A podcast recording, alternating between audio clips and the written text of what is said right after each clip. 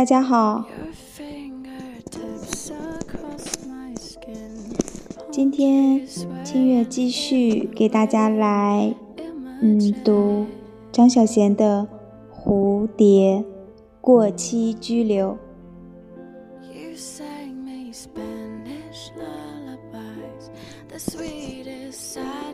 我来看一下，我之前读到哪里了。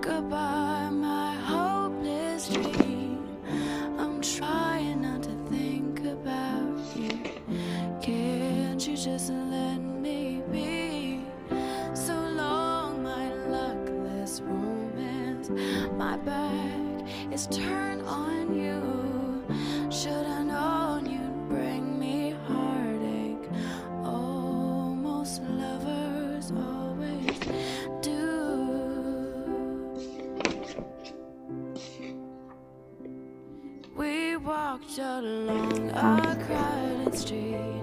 You took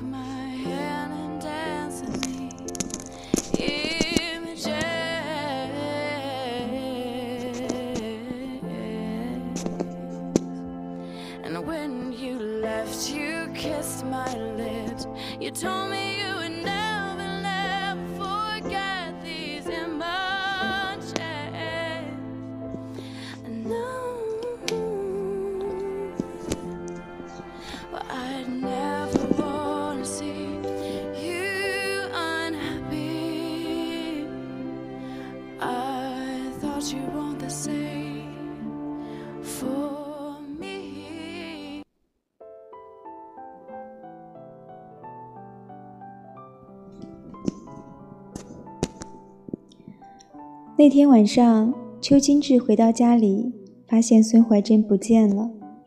他的两件衬衫洗好了，放在床上，但他拿走了自己所有的东西。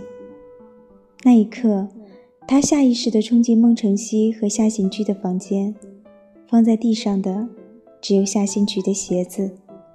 枕头上有一个天蓝色的信封，是给夏新菊的，那是孙怀珍的笔记。孙怀珍。和孟晨曦一起走了。邱金志死死地坐在漆黑的客厅里，愤怒而又伤心。他一直认为自己对夏新菊那点感觉是不应该的，是罪恶的。孟晨曦和孙怀珍却背着他偷情，这个无耻的男人竟然把他的女朋友拐走了。他为什么现在才想到呢？四个人同住的那段日子。孙怀珍和孟晨曦负责做饭，他们两个都喜欢下厨。孙怀珍真的做的菜很好吃，兴致好的时候，他会做他最拿手的红酒栗子炖鸭。红酒的芬芳常常弥漫在屋子里，他们不知道吃过多少只鸭子的惊魂了。每一次，邱清志和夏新菊也只能负责洗碗，他们两个都不会做菜，只会吃。洗碗的时候，他爱把所有柄的锅当做吉他，没有柄的锅是他的鼓。当他们在洗碗，另外的两个人便在客厅里聊天。他听到孟晨曦和孙怀珍聊得好像很开心，有时候他会有一点点的妒忌。他们都聊些什么呢？他们看来是那么的投机。现在他明白了，在厨房里的两个人是被蒙骗着的。厨房外面的那两个人早已经在调情了。邱清志还以为自己的妒忌是小家子气的，他不也是对夏新菊有一点暧昧的情意吗？所以他也这样猜度着孟晨曦。原来他的感觉并没有错，无声无息地走了。那天早晨，当他出去上班的时候，他还没有起床。他拍拍他的胳膊，他背着他熟睡了。也许当时的他并没有睡着，他只是没法再看他一眼。一切换，一切都变成前尘往事。即使是一个告别的微笑，他也没法再付出了。邱清志想起来了，同住的日子，他和孟晨曦常常到附近的球场打篮球。每次打球的时候，他们会谈很多事情。他告诉孟晨曦，他第一个女朋友是他的大学同学。还有见面吗？孟晨曦问。很久见他了，不知道他现在变成怎么样。还有机会再见他吗？时运低的时候，也许便会再见到他。邱清志。孟晨曦的篮球打得很好，他也不弱。他更享受的却是两个男人共处的时。有时候碰巧球场上有比赛，他们会坐在观众席上流连忘返。孙怀珍和夏新菊要捉他们回家吃饭，他们两个男人被两个女人唠唠叨叨的，从被骂没饭逃脱。那些日子曾经是多么令人怀念。某天晚上，他和孟晨曦在打篮球的时候发生了一点点争执。他推了孟晨曦一下，晨曦竟然用肩膀狠狠地撞他。他踉跄着退后了几步，心有不甘，要把孟晨曦手上的篮球抢回来。孟晨曦却故意把那个篮球扔得远远的。“你这是什么意思？”邱清志生气地说。“不玩了。”孟晨曦转身就走。走了几步，孟晨曦走回来，很内疚地说：“对不起，是他首先推了孟晨曦一下的，大家都有错。”孟晨曦向他道歉，他反而有点不好意思。现在他明白了，孟晨曦那一句对不起，不是为撞倒他而说的，而是为孙怀珍而说的。当夏新菊回来的时候，他打开了那个信封，信是孙怀珍写的。他在信上说，他已经记不起自己为什么会爱上他了，爱上孟晨曦却有很多原因。他是多么的残忍，他竟然记不起他的爱了。封信给夏新菊，却没有留下只言片语给他。也许他根本没有觉得对不起他。然后夏新菊坐在床上哭了起来，邱金志也哭了。两个被背叛的人互相埋怨。最后却相拥着痛哭。现在，这所房子里只剩下他们两个。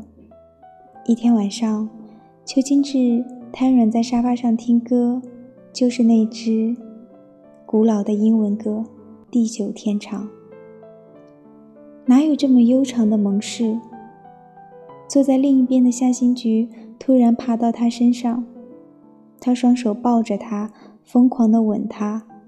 他脱掉他的裤子，他们无言的做爱，除掉喘气的声音之外，没有任何的悄悄话和抒情话。他们甚至闭上眼睛，不愿看到对方眸中那个难看。性爱是什么呢？这个他曾经向往的温存，只是绝望的哀鸣。他唯有用更狂野的动作去掩饰自己的脆弱。他本来不想爱的。但他无法拒绝他的召唤。有哪个男人可以拒绝一个流着泪的女人用身体把他推向他的？不是爱情，而是复仇。他们用彼此的身体来报复背叛他们的那两个人。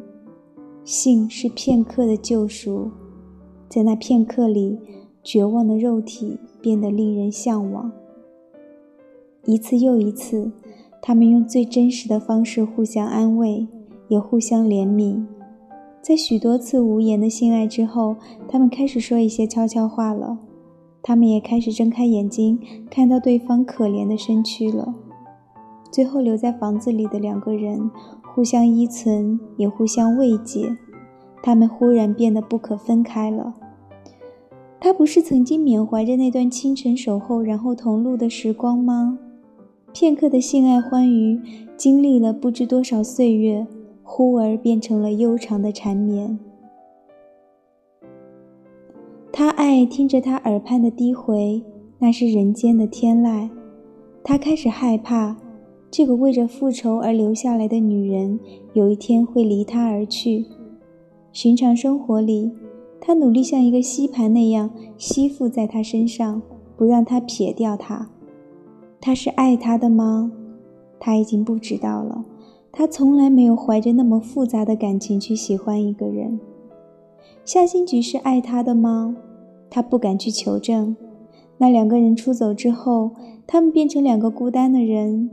夏新菊从来没有把他介绍给他的朋友和家人认识，他只是曾经见过他妹妹。他总是让他觉得，他心里守候的只有孟承熙一个人。一天，邱清志收到一封从日本寄来的信，那封信是孙怀珍写的。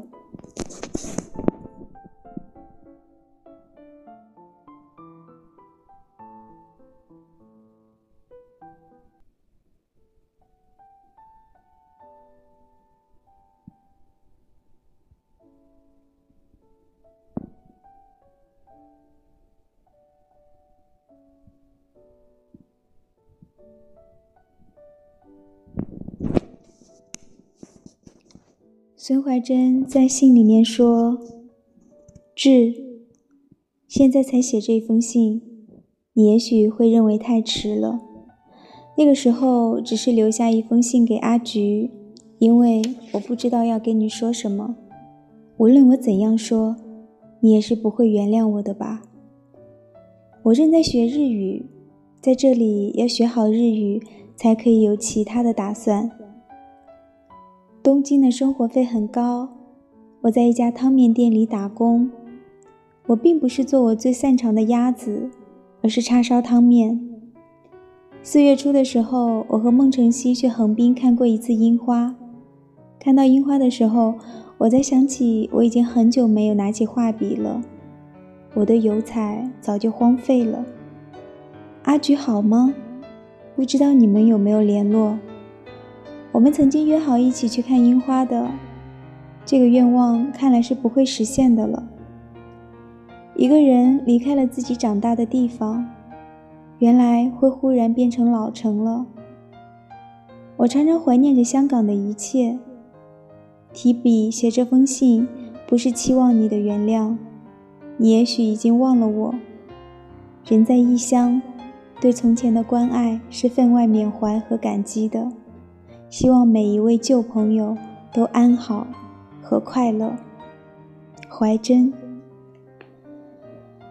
这一刻，邱清志才知道，他已经不恨孙怀真了。他和孙怀真认识的时候，大家都是那么的年轻，大家也许都在寻觅，谁能知道将来的事呢？他们只是在人生的某段时光里相遇，如同一抹油彩留在画布上，那只是一张画布。和其中一片色彩罢了。夏新菊回来的时候，邱清志匆匆地把信藏起来。你收集一些什么？夏新菊问。没什么，他撒谎。你有假期吗？你想去旅行？嗯，我们从来没有一起去旅行过。他开心地说：“好的，你想去哪里呢？”东京。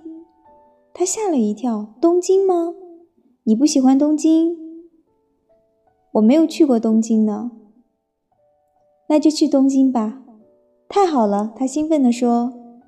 为什么偏偏是东京呢？是某种巧合，还是没法解释的心灵感应？邱清志故意订了在池袋的酒店，而不住新宿。然而，去东京的话，总不可能不去新宿的。幸好在东京的三天，他们没有碰到孟承熙和孙怀珍。临走前的一天晚上，他们在新宿逛得累了，走进一家咖啡馆。当夏新菊还在犹豫喝哪种咖啡时，店里的服务员就很有默契地围在一起喊：“最后一杯！”原来已经是晚上十一点十五分了，这大概是咖啡店的传统。还可以喝一杯的，你要喝什么？他问夏新菊。夏新菊脸色忽然变惨白。说：“不喝了。”从东京回来之后，他一直变得很沉默。邱清志预感的那个时刻终于来临了。一天晚上，他们在一家意大利餐厅吃饭。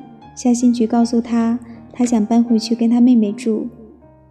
再不分开的话，我们也许再分不开了。将来有一天，我们会互相埋怨。夏新菊忧郁地笑了笑。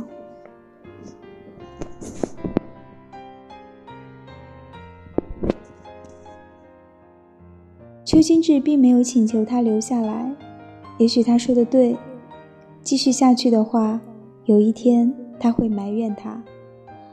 在他心中，他只是次选，他们只是无可奈何地走在一起。他沉默了，甚至说不出任何挽留的话。从很早以前开始，他爱的是夏新菊，即使他只是用她来报复。他还是无可救药的爱她，他越来越害怕失去她。有一次，当他们做完爱，他煮了一碗阳春面给她吃，这是他头一次为她下厨。他坐在床上，一边吃面，一边流泪。你不要对我那么好，他苦涩地对他说。为什么他要跟他说这句话呢？为什么他不能对他好？是因为他没有爱上她吗？无论他多么努力，他在他身上寻找的也不过是一份慰藉。时日到了，他还是会离开的。他忽然变消沉了，也许在他心中，他不过是用他来报复吧。他让他觉得他会用所有的力气来否定这段爱情。他是被动的，是没有选择的余地。原来。当你爱着一个人的时候，连折磨也是一种幸福。在新宿的那晚，我们不是去咖啡馆吗？夏新菊说：“是的。”你还记得他们一起喊“最后一杯”吗？我记得。这两个字忽然把我唤醒。我和你，是不是就要这样继续下去呢？这是我们的最后一杯吗？我不想这样。他苦涩地说。他以为他们在新宿最大的危险是会碰到孟晨曦和孙怀珍，他没有想到有些事情是他没法逃避也没法预测的。离别的那天，邱清志陪着夏新菊在路边等车，车子来了，他看到夏新菊眼睛里闪烁着泪光。他很想最后一次听听他的声音，然而他什么也没有说。他不知道要说些什么。现在叫他不要走，已经太迟了。夏新菊忘记了带走唱片上的一张唱片。两段感情结束，他得到的是一张天长地久。命运有时挺爱开他的玩笑。夏新菊走了之后，他也离开了那所房子。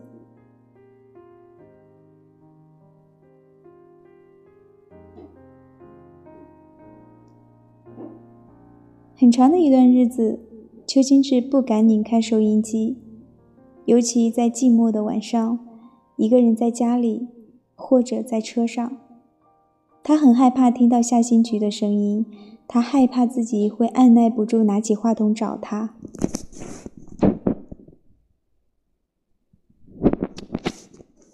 然而，那天晚上，他去赴一个旧同学的聚会。那个同学住在太子道，因此他又再一次走过那个他曾经每天走过的地方。他怀念着他在耳畔的低回。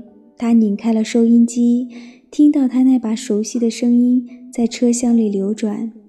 他的眼光没有错，他现在是香港最红的一把声音，主持每晚黄金时段的节目。他现在有爱的人吗？这跟他又有什么关系？他的声音已经成为回忆了。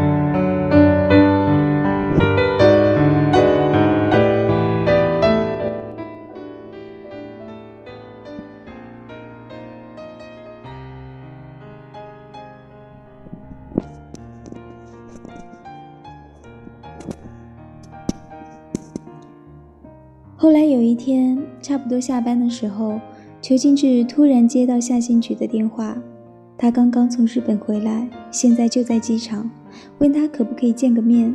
他有什么理由拒绝呢？在机场的餐厅里，邱金志再一次看到夏新菊。阔别多时，他刚刚在不久之前鼓起勇气再次倾听她的声音，想不到他现在就坐在他的面前。再次触动他身上所有的感官。夏新菊告诉他，他看到孙怀珍和孟晨曦在新宿一家汤面店里打工，生活不见得很好。我知道，他说，你知道。孙怀珍写过一封信给我，我是那个时候知道他们在日本，他们在那里半工半读。你为什么不告诉我？他问。我害怕你会去找孟晨曦。我害怕我会失去你，他终于说。他久久地望着他，嘴唇在颤抖，他的目光一直没有从他的身上脸望着自己那双不知所措的手。他为什么要说出来呢？他望了望他，抱歉的微笑。夏新菊垂下了头，然后又抬起来。是不是他的告白让他太震惊了？他是在埋怨他把消息藏起来，还是在他身上回溯前尘往事？曾经，每一个迎着露水的晨曦，邱金志站在路边那个小店里，一边喝咖啡，一边等候着他。看到夏新菊回来的时候，他假装跟他巧遇，然后跟他在那段小路上散步。那些暧昧而愉快的时光，后来。互变成两个互相安慰的身体，那段相互依存的日子，不是沉溺，而是发现，他太害怕失去他了，只好一次又一次用片刻的温存来延长那段被理解为沉溺在复仇的伤感岁月。一天，他蓦然发现，那不是片刻，那是悠长的缠绵。从他们相识到分离，还没有割舍。地久天长是多么荒凉的渴求。在许多次无言的性爱之后，他爱上她了。他以为性爱的欢愉是唯一的救赎，原来，真正的救赎，只有爱情。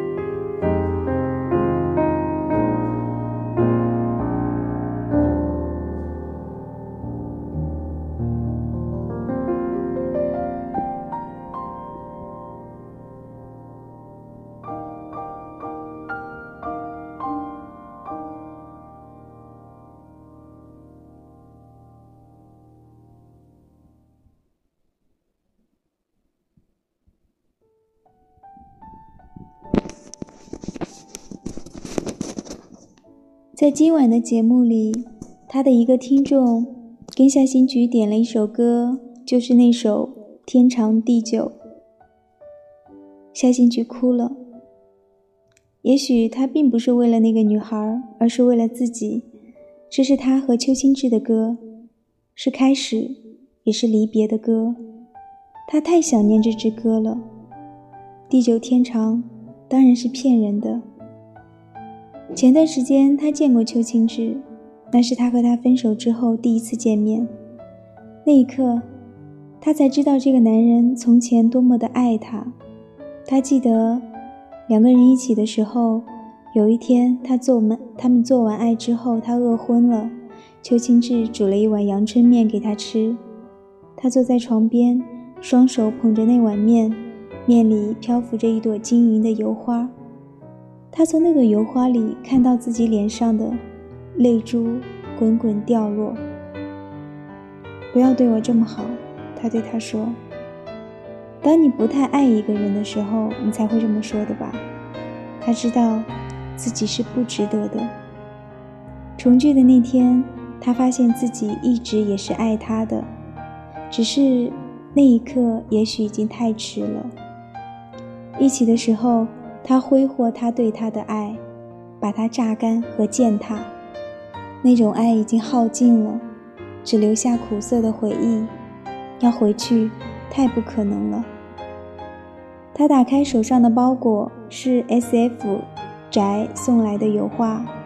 画里头是一个窗口，窗边放着一盆绿色的花。夜深了，窗外是一幢一幢的高楼大厦，其中一幢大厦的窗子并不是窗子，而是一张女人的思念的脸孔。她颓然地坐着，用手支着头，久久地望着那张画。是个不正是他自己吗？他突然觉得眼睛湿润而朦胧，一颗泪珠涌出眼眶，滴在画上。S.F.J 送给他的油画，每一张的主角都是一个双手环抱胸前的女人。无论背景怎么变换，那个女人永远低垂着眼皮，小小的脸，瘦瘦的鼻子，嘴巴紧闭着。总是好像在思念一个人。这个画画的人应该是个男人吧？他觉得他是个男的。每一次，他的包裹里也还有一张小小的卡片，卡片上只是简短的写着：“喜欢你的声音，继续努力。”两年来，这些鼓励从未间断。他的油画画得很漂亮，日复一日。夏新菊越来越好奇。他到底是一个怎样的人呢？包裹里有一张绿色的卡片，这一次卡片上写着一个地址和两行字：“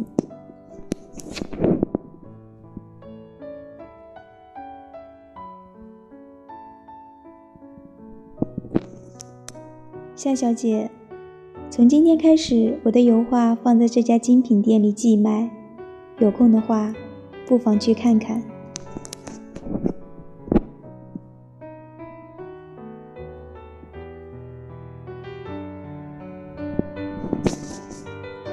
那家精品店距离他的家还不到十分钟的路程。今天太晚了，明天他要去看看。离开电台的时候，夜色昏昏，他仿佛看到对面那幢高楼的墙上也有自己的一张思念着别人的脸。那样痛苦的思念着别人，是回不了家的，只能在别人的窗子上流浪和等待。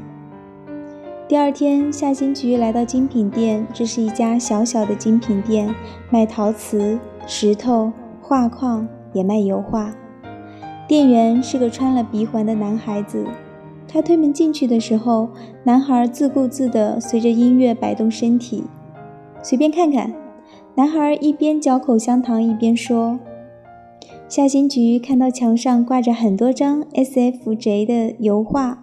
油画的主角依然是那个双手环抱胸前的女人，她抱着胸怀，怔怔地看着那些画。翟先生会来这里吗？他问。先生，夏新菊的心突地沉了一下，带着失望的神情问：“画家是个女的吗？”“是男的。”原来这个男孩刚才听不清楚他的话。是个男的便好了。他希望他是个男人。显然，他也许已经很老了，或者是长得很难看。然而，他心里渴望自己能够被一个男人长久的关怀和仰慕。这样的话，至少能够证明她是一个有吸引力的女人。